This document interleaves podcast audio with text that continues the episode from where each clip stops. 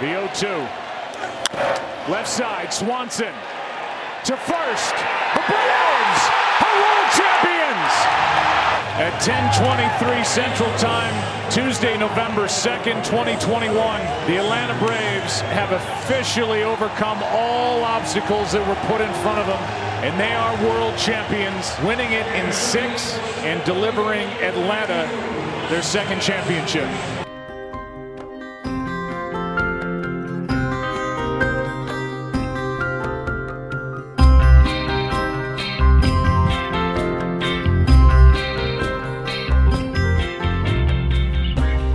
Just Baseball, der deutsche Baseball-Podcast.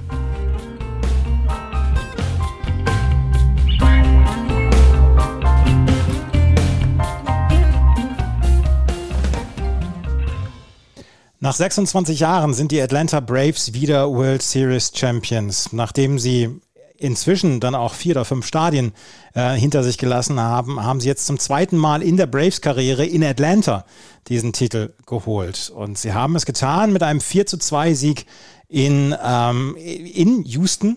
Und sie haben im sechsten Spiel in Houston das Ganze ganz klar gemacht. Und Trevor Plouffe, der hat es immer gewusst. Der hat Ende März 2021 schon getwittert.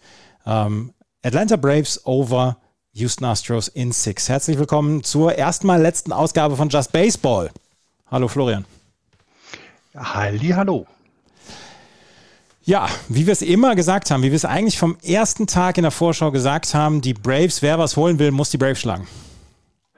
Ja, war das Team to beat äh, in der ganzen MLB, haben wir immer gesagt. Ähm, wir haben sie auch nie unterschätzt. Wir haben auch nie äh, gesagt, dass sie gar keine Chance gegen irgendeinen Gegner haben, sondern genau das Gegenteil. Ja, wir waren von Anfang an davon überzeugt. Tja.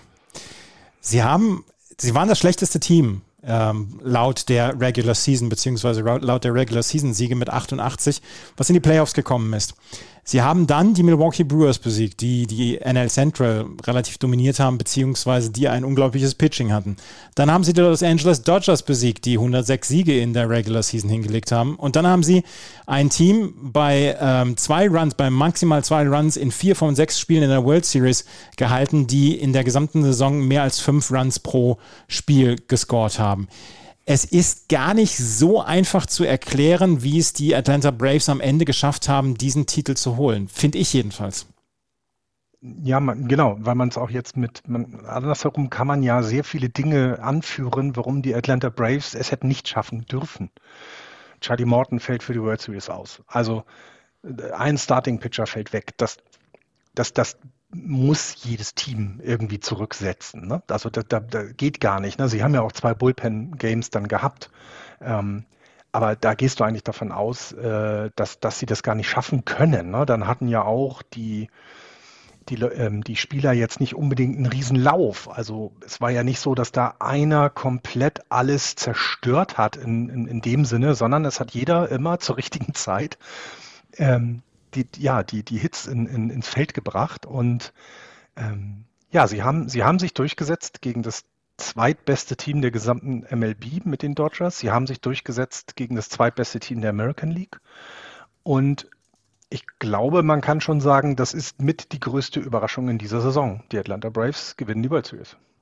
Es ist, man muss es halt sagen, es ist die äh, absolut größte Überraschung, äh, die wir hier erlebt haben und die wir hier ähm, ja erleben konnten. Also das ist ja etwas, wo man sagen muss, damit haben wir, damit kann keiner rechnen und damit kann auch niemand rechnen, dass eine Mannschaft wie die Atlanta Braves, die so viel dann ja auch hinnehmen musste während dieser Saison. Ich habe jetzt gerade einfach mal das, das Outfield der ähm, Atlanta Braves in ähm, dem, am Anfang April angeschaut.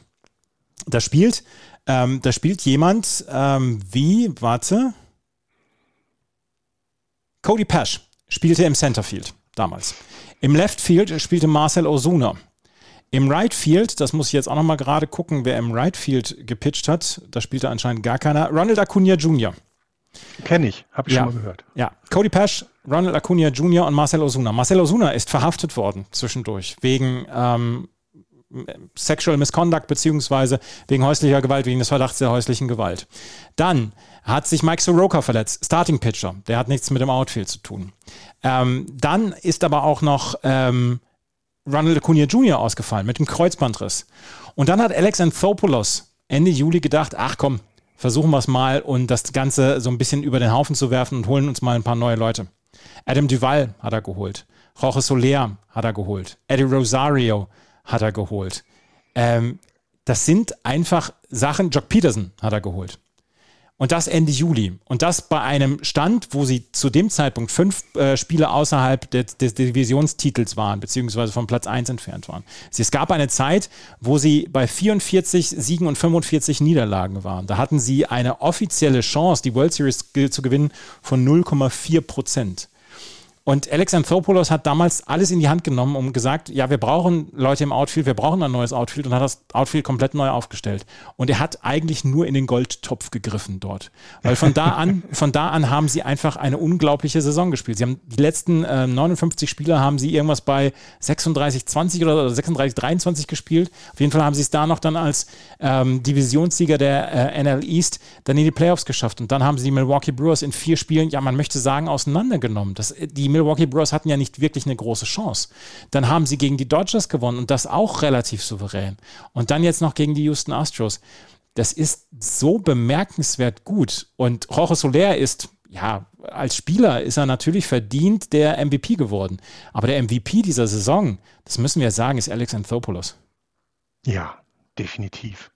Ja, also äh, äh, ist also wie du es schaffst, also, also ich meine, ich sage, wir, wir, können ja noch mal sagen, ähm, sie haben Casey Kellick getradet gegen äh, Jorge Soler. Kennst du den? Nee, das ist ein meiner League-Spieler. Äh, Jorge Soler ist der, der MVP äh, der NLCS und der World Series geworden. Und vor allem, sie haben, und das ist für mich immer noch das Schönste, sie haben Eddie Rosario bekommen. Für wen? Korrekt, für Pablo Sandoval.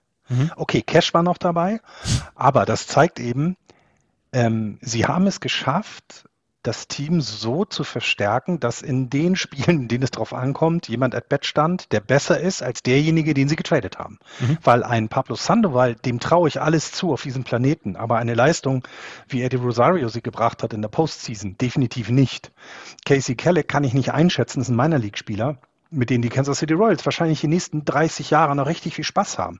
Aber in der Situation, in der die Atlanta Bryce jemanden brauchten, der, sie, der ihnen weiterhilft und auch vor allem der Erfahrung hat. Ne? Also Jorge Soler ist ja jetzt auch kein junger Spieler, der war schon mal in der World Series, der hat sie auch schon mal gewonnen mit den Cups zusammen. Und ähm, solche Leute musst du dann holen, weil, ne, und wir haben es über diese Saison hinweg gesagt, die Division ist eng, jeder hat die Chance, sie zu gewinnen. Die Braves haben sich nachher in dieser schlechten Division die, die, den Titel geholt.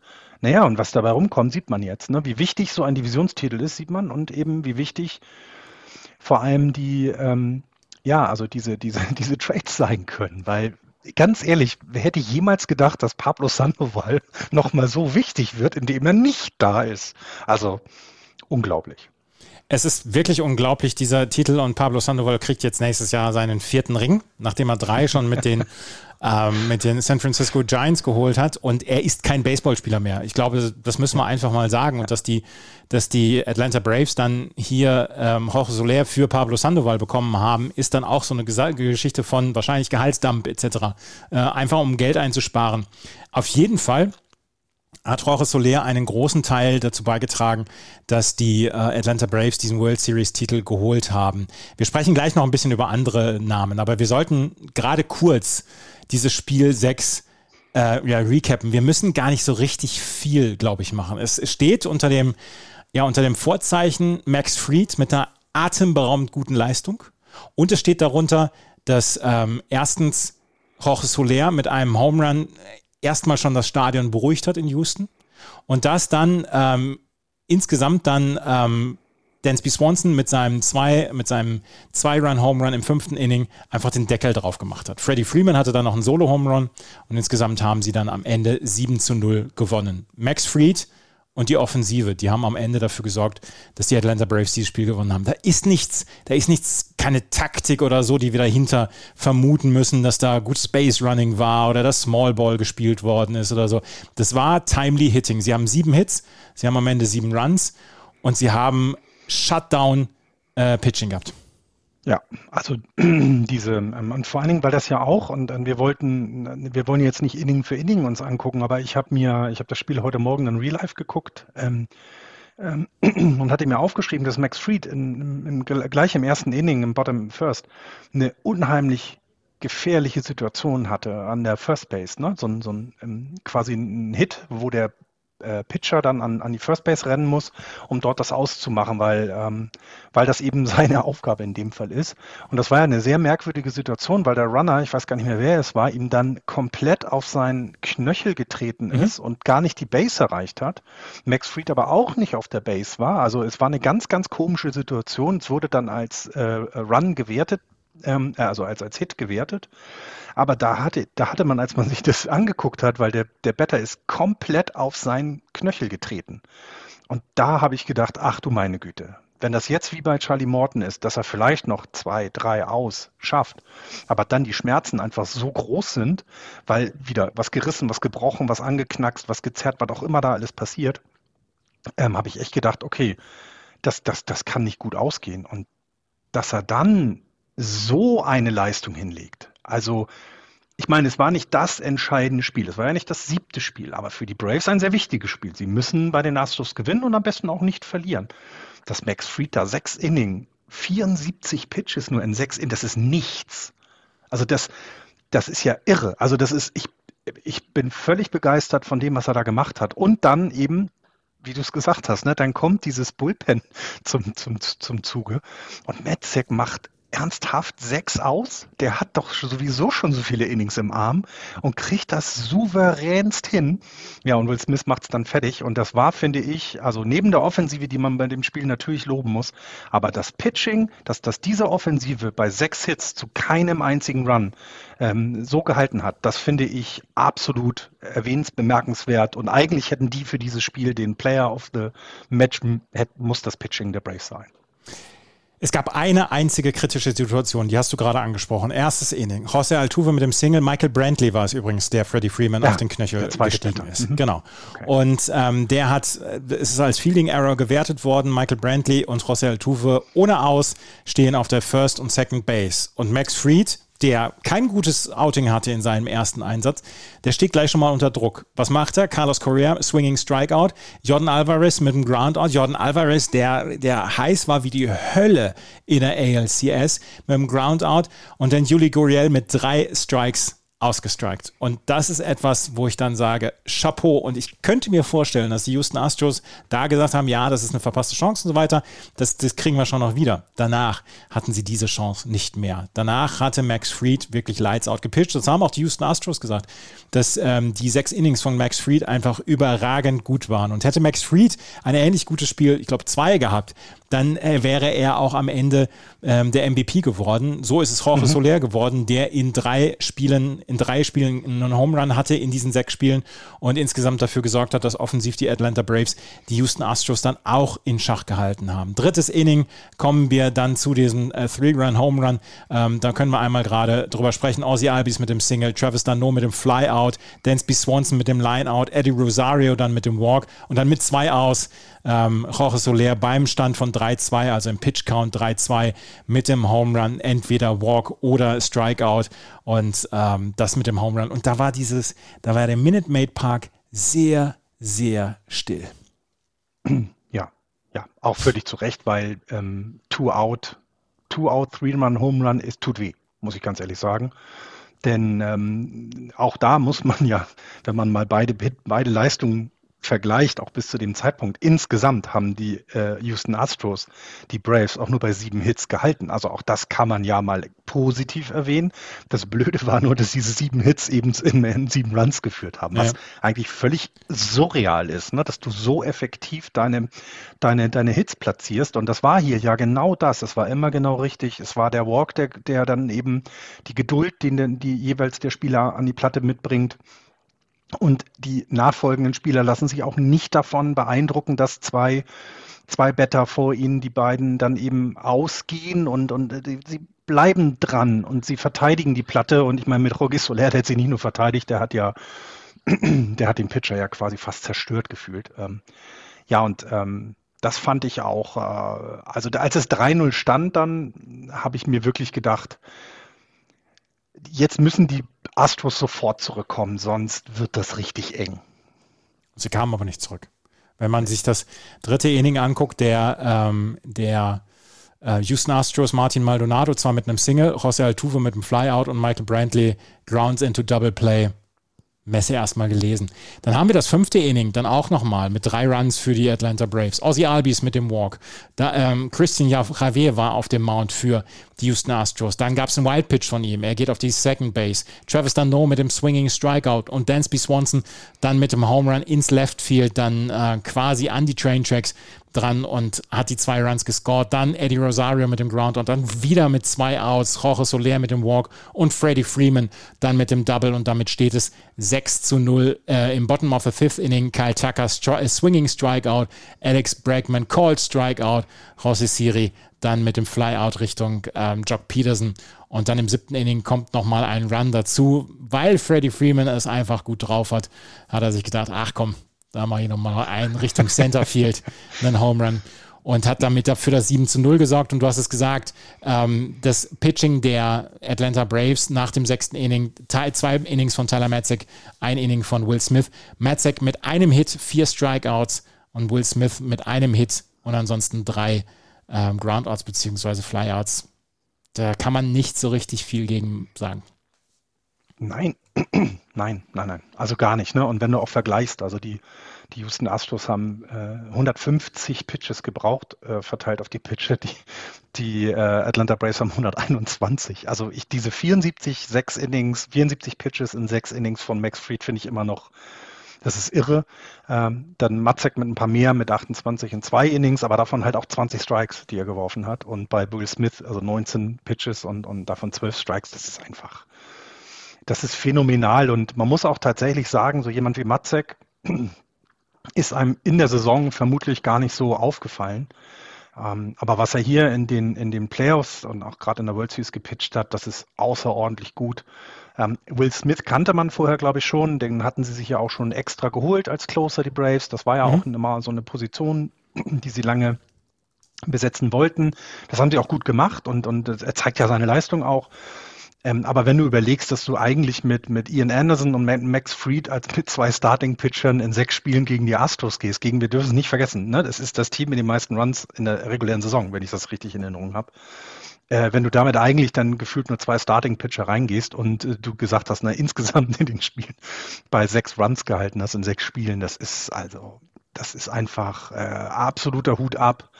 Ähm, vor, vor dem, was das Pitching da gemacht hat und ähm, was ich halt dann wiederum zur Offensive sagen muss, wenn man mal vergleicht, ähm, was die eben ja doch offensiv so hochgelobten Astros äh, in der Series gebracht haben, das ist dann, das muss man dann auch hinterfragen. Ne? Da muss man sich auch mal an, äh, in die Augen gucken und sagen, ha, wo sind denn jetzt die Leistungen von den Leuten, die wir vielleicht auch nächstes Jahr weiter hier haben wollen, in diesen wichtigen Spielen. Ne? Wenn du Carlos Correa guckst, 260er Average, das ist noch ganz okay.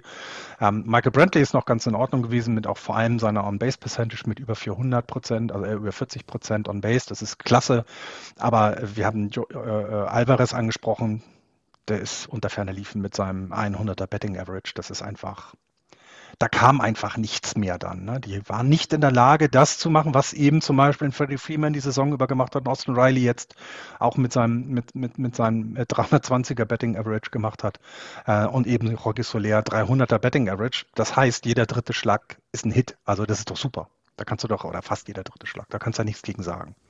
Es, wird, es werden einige Entscheidungen getroffen werden müssen jetzt in den nächsten Wochen und Monaten, aber wir wissen ja auch noch nicht, wann sie getroffen werden, weil das Collective Bargaining Agreement, das läuft jetzt aus in ein paar Tagen und dann ähm, müssen wir mal gucken, gibt es Spieler, die schon vorher in irgendeiner Weise noch einen Vertrag unterschreiben? Ich weiß jetzt bei den Red Sox, JD Martinez muss innerhalb der nächsten fünf Tage sich entscheiden, ob er in mhm. sein Vertragsjahr 2022 einoptet oder outoptet.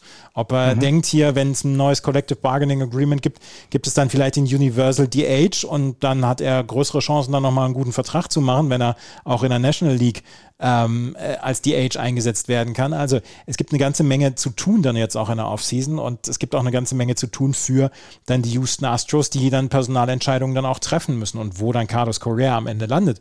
Das wissen wir zu diesem Zeitpunkt nicht, aber das könnte eine der interessanteren Fragen dieses, äh, dieser Offseason werden.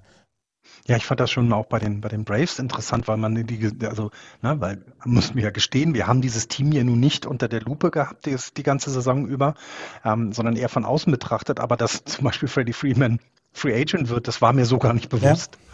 Ja. Ähm, und es hieß ja dann auch immer in den Übertragungen, oh, das könnte sein letztes At-Bat, dies kann der letzte Home Run gewesen sein. Und ähm, also ich glaube, wer Freddie Freeman so ein bisschen äh, verfolgt hat. Der weiß eben, dass das ein sehr loyaler Spieler ist, aber natürlich weiß der jetzt auch, dass er, wenn er jetzt einen Vertrag unterschreibt, wird es vermutlich sein letzter großer Vertrag sein. Ähm, bei Dansby Swanson finde ich das auch krass. Also auch der, ne, der, kommt aus Georgia, ähm, gewinnt jetzt mit den Braves die, ähm, die, die, die World Series. Äh, ist schon das sind schon auch diese kleinen Geschichten und äh, da bin ich auch sehr, sehr gespannt, wie es da weitergehen wird. Und äh, aber man hat es ja gesehen, ne? Die Braves schaffen es anscheinend, ein Team zusammenzustellen. Ja, was so gut ist, dass es, dass es äh, die World Series äh, gewinnt. Und, ähm, und das eben auch in einer Saison mit 162 Spielen. Also ich glaube, letztes Jahr waren sie ja auch kurz davor, weiterzukommen. Da war aber vielleicht eben einfach die, na, die, diese Routine noch nicht so da, wie es in diesem Jahr mit 162 Spielen ist. Das ist schon, das ist schon phänomenal. Und ähm, ich möchte nicht in den, ich möchte jetzt nicht diese Entscheidung treffen müssen. Übrigens ist Dansby Swanson einer, den wir von seinem ersten Tag an schon verfolgt haben. Der ist nämlich 2016, 2015 ist er in der, ähm, ist, war er der Top Draft Pick damals bei den, von den Arizona Diamondbacks. Und ich weiß, dass wir damals über ihn gesprochen haben, über Dansby Swanson, haben uns über lustige Namen aus dem Draft unterhalten und so weiter. Aber ja. wir wussten, also wir haben über Dansby Swanson gesprochen, Shortstop etc. Und ähm, mhm. den verfolgen wir auch seit dem ersten Tag und er kann jetzt quasi dann seinen nächsten, seinen ersten großen Vertrag unterschreiben. Und ähm, das wird eine interessante Offseason für die, für die Atlanta Braves. Wer wohl bleiben wird, und über den müssen wir jetzt unbedingt sprechen, das ist Brian Snitker.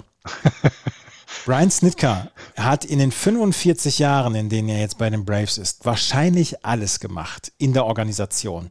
Der war das Einzige, was er wohl nicht gemacht hat, ist in der Kantine äh, Tabletts abgeräumt. Ansonsten hat er wirklich alles gemacht. Mit 24 Jahren seine offizielle Karriere beendet, dann ist er Coach geworden und dann ist er Coach in allen Facetten der Braves-Organisation geworden. Von ähm, Single A bis Triple A hat er alles gemacht. Er war dreimal im Betreuerstab der Major League, ist alle dreimal wieder zurückgeschickt worden und hat es jetzt, nachdem er 2016 das Amt übernommen hatte, erst als Interim Manager und 2017 dann als Fulltime Manager, hat das jetzt geschafft mit 65 Jahren. 45 Jahre ist er in der Organisation bei den Atlanta Braves und kurz vor dem Eintritt ins Rentenalter hat er jetzt seinen ersten Titel geholt. Ist das nicht eine, es ist so eine coole Geschichte, finde ich. Ja, und seitdem er dann jetzt in Hauptverantwortung ist, seit 2016 bei den Braves, ne? die haben angefangen mit 59 Siegen, dann waren es 72 und danach haben sie jeweils die NL East gewonnen.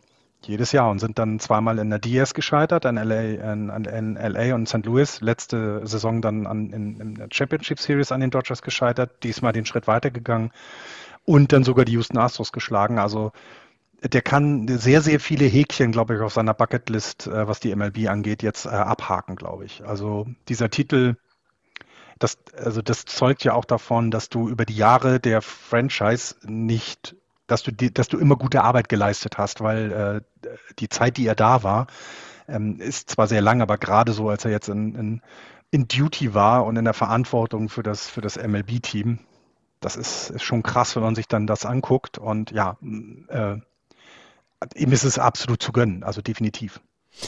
Sein Sohn Troy Snitka arbeitet bei den ähm, Houston Astros als Hitting Coach. Das war also noch eine kleine familiäre Komponente, die damit reingespielt hat. Aber Brian Snitka ist jetzt der äh, Manager der World Series Mannschaft der Atlanta Braves, hat als erster dann auch äh, den Pokal bekommen, beziehungsweise die Trophäe bekommen für die World Series. Und ähm, ja, das ist einfach eine ganz, ganz große Geschichte. Und Alex Anthopoulos, der konnte nicht bei der Mannschaft sein, weil er positiv auf Corona getestet worden oh. war.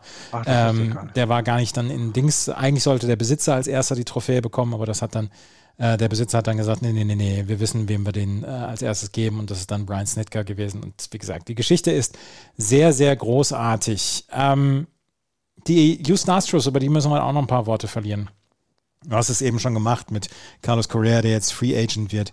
Die Houston Astros haben wir haben 2014 haben wir damals dieses Titelbild von der Sports Illustrated angesprochen, wo es dann hieß äh, World Series Champion 2017 Houston Astros. Das sind sie dann ja wirklich auch geworden 2017. Sie haben in den letzten fünf Jahren waren sie die erfolgreichste Mannschaft der American League, haben allerdings diesen Cheating-Skandal über sich. Sie sind dreimal jetzt in der World Series gewesen. Zweimal haben sie verloren, einmal haben sie die ähm, World Series geholt, waren immer in den Playoffs. Ähm, wir können sagen, ja, sie haben einen großen Cheating-Skandal hinter sich, aber ja, sie sind auch eine verdammt gute Mannschaft. Und sie werden, und das, das wird immer als Makel über in diesem Team stehen, dass sie ähm, dann vielleicht eine World Series dann per Cheating gewonnen haben. Aber es ist trotzdem eine sehr gute Mannschaft und es sind sehr, sehr gute Spieler dabei. Es ist nicht unbedingt. Alex Bregman ist keiner, mit dem ich an die Theke gehen wollen würde. Auch Juli Guriel und Carlos Correa und vielleicht auch José Altuve nicht unbedingt. Aber das ist schon ein Team von hochbegabten Baseballspielern und das ist etwas, ähm, wo man sagen muss, da muss man ihnen dann auch Respekt zollen. Ja, und vor allen Dingen diesen, ähm, naja, also sie sind jetzt nicht von dem äh, meistgehassten zum meistgeliebtesten Team äh, geworden. Das, das geht auch, glaube ich, gar nicht. Aber ähm, dass sie sich dann zum Beispiel auch für Dusty Baker als Manager entschieden haben, hatte ja wohl auch, also glaube ich, auch was damit zu tun, dass das so eine integre Person ist, dass du das Gefühl, also mhm. dass du so das Gefühl hast, okay, der wird darauf achten, dass die kein Blödsinn mehr machen. So, so, so jedenfalls habe ich das interpretiert und man hat ja jetzt auch gesehen, ich meine, er hat sie wieder in die World Series geführt, Dusty Baker, das, also den kann man ja auch nichts vorwerfen.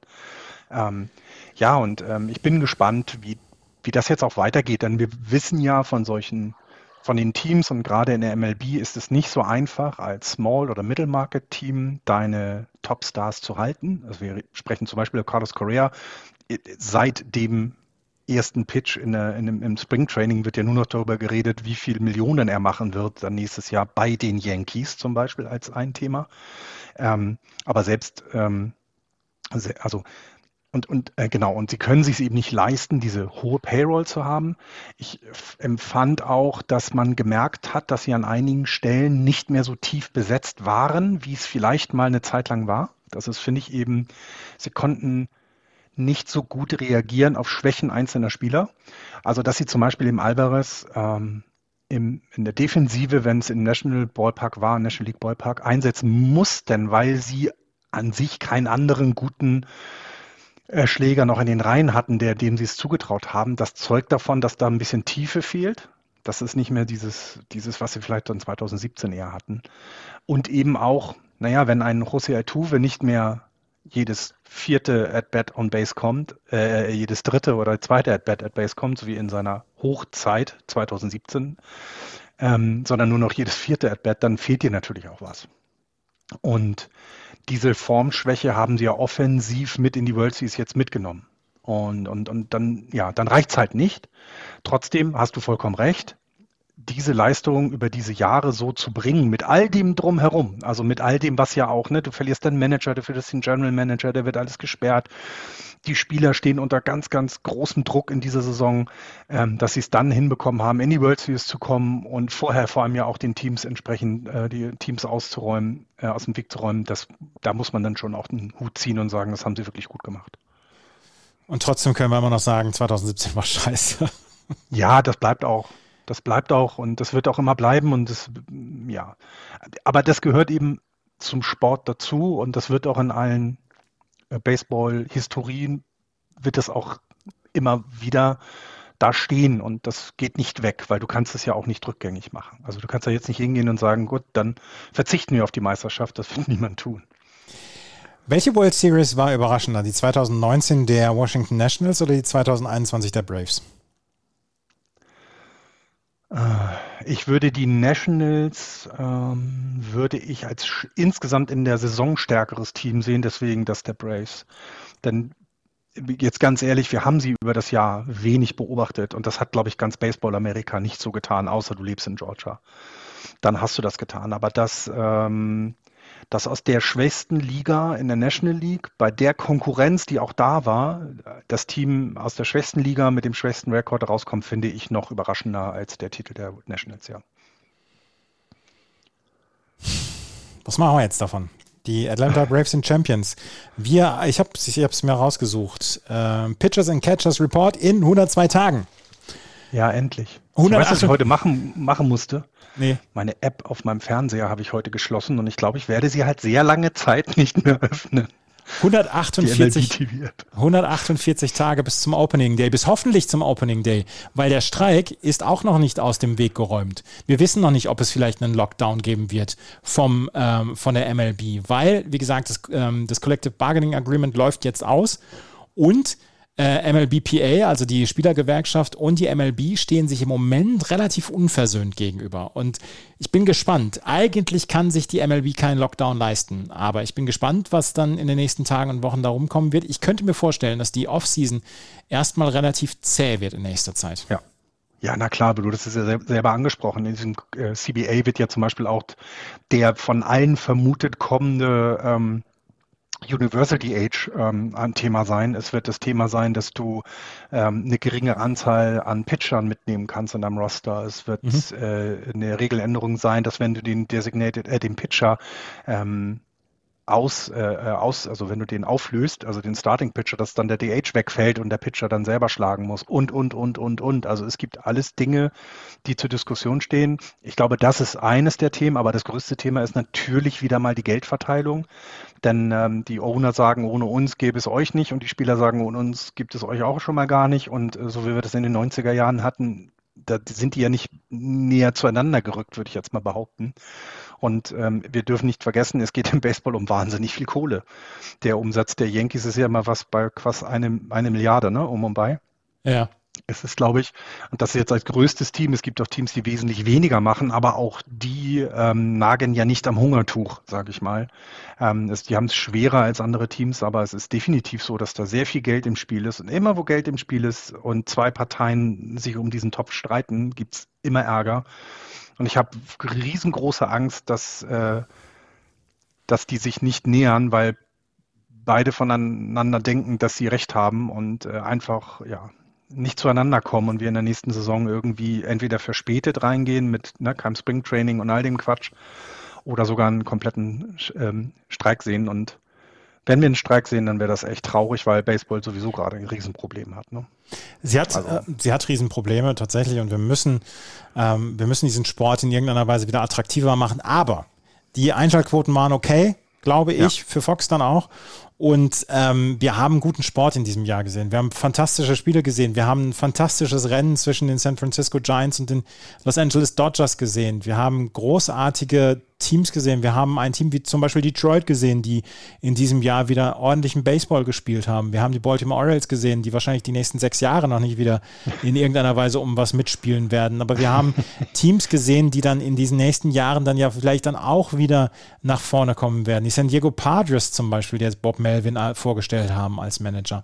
Also es du ist hast auch vergessen, dass wir in der äh, American League East vier Teams haben mit über 90 Siegen. Genau. Auch etwas, was nicht so häufig vorkommt. Also es war schon es war schon äh, sehr viel Positives. Wir haben die Mets gehabt, die wieder mal die Mets sind. Auch das gehört ja auch dazu mittlerweile. Also das ist schon, äh, das hat so viel Geschichten zu erzählen und auch die kleinen Geschichten in jedem einzelnen Spiel, in der World Series, in der Championship Series, aber auch in den jeweiligen Serien dann in der regulären Saison, fand ich einfach, ich, ich fand tatsächlich insgesamt, das war eine richtig tolle Saison. Also so gut unterhalten hat mich Baseball schon lange nicht mehr. Naja, es ist auch relativ leicht, wenn das eigene Team 107 Siege holt. Ne? Darf aber in der ersten Playoff-Runde äh, Playoff rausfliegen. Also das gehört ja alles mit zu dem dazu. Und ich finde es halt eben klasse, dass es genau so ist, dass nicht das Team mit den 107 Siegen auch äh, die World Series gewinnt und noch nicht mal das mit den 106 Siegen, sondern das mit den 88. Und das ist ja genau das, was eigentlich doch auch Sport attraktiv macht. Und ich hoffe, dass Sie das alle verstanden haben. Ich hoffe auch, so ein paar Dinge haben wir auch intern angesprochen, können wir gerne nochmal ähm, dann in einer Sendung machen, dass wir uns ja selber, wir selber, die sehr, äh, sehr lange schon Baseball gucken, uns darüber beschweren, wie, wie teilweise äh, zwischen den Pitches die Zeit äh, nicht, nicht vorbeigehen will, weil einfach mhm. die Leute sich wahnsinnig viel Zeit lassen. Ähm, das sind ja alles Dinge, die angegangen werden müssen. Und ähm, ja, ich fand es echt tatsächlich auch eine richtig tolle Saison und es hat wahnsinnig viel Spaß gemacht. Wie viele Podcasts haben wir jetzt diese Saison aufgenommen? Ich habe es jetzt gerade nicht. Äh, ähm, wir sind heute bei der Episoden 38. 38, genau. Also, wir haben es also jetzt dann auch. 38 Wochen. Ja, wir haben es dann jetzt auch geschafft, 38 Sendungen wieder hinzubekommen. Es war nicht immer leicht und es wird, glaube ich, auch immer schwerer. Aber wir sind jetzt seit Mitte 2013 mit diesem Podcast am Start. Wir haben jetzt die Boston Red Sox, die San Francisco Giants, die Kansas City Royals, die Chicago Cubs, die Houston Astros, die Boston Red Sox, die Washington Nationals, die Los Angeles Dodgers und die Atlanta Braves als World Series Champion begleitet. Wir haben eine ganze Menge ja, dann auch Serien gesehen, die zu Ende gegangen sind, als 2015 zum Beispiel die Royals äh, gewonnen haben oder 2016 die Cubs. Das ist ein, eine Meisterschaft, die wir wahrscheinlich auch lange nicht vergessen werden. Ähm, 2017 mit den Astros, wie sie die Dodgers mit 4 zu 3 besiegt haben, auch im siebten Spiel. Wir haben so viele tolle Playoff-Serien und World Series-Serien erlebt und wir werden hoffentlich nächstes Jahr dann auch weitermachen und in unsere zehnte Saison gehen und dann in unser quasi neuntes Jahr gehen. Ähm, ja, es hat uns sehr, sehr viel Spaß gemacht. Vielen Dank für euer Zuhören die ganze Zeit und ähm, auch schöne Grüße von Axel, der heute es leider nicht mehr schafft. Und ansonsten können wir nur sagen, 20. Februar so rum gibt es auf jeden Fall die erste Vorschau mit entweder American League East oder der National League West. Mit irgendeiner Division werden wir anfangen. Ja, vermutlich. Und, und hibbelig sein. Und hibbelig sein. Und dann geht es am 31.03. hoffentlich, hoffentlich, hoffentlich mit dem Opening Day los. Und ähm, ja, uns bleibt nichts weiter zu sagen, als Danke zu sagen fürs Zuhören. Und falls ihr uns ein Bier ausgeben möchtet, könnt ihr das gerne tun auf der Steady-Seite von justbaseball.de. Und wir freuen uns immer über Bewertungen und Rezensionen. Die kosten auch gar nichts. Die kosten einfach drei oder vier Minuten eurer Zeit bei iTunes. Vielen Dank fürs Zuhören. Wir hören uns äh, bestimmt im nächsten Jahr wieder und wenn die äh, Saison, äh, wenn es einen Lockdown gibt, dann hören wir uns auch nochmal wieder und vielleicht, wenn es die ersten großen Trades gibt und die ersten großen Free Agent Signings gibt, dann hören wir uns auch noch wieder. Vielen Dank fürs Zuhören. Bis zum nächsten Mal. Tschüss. Ciao.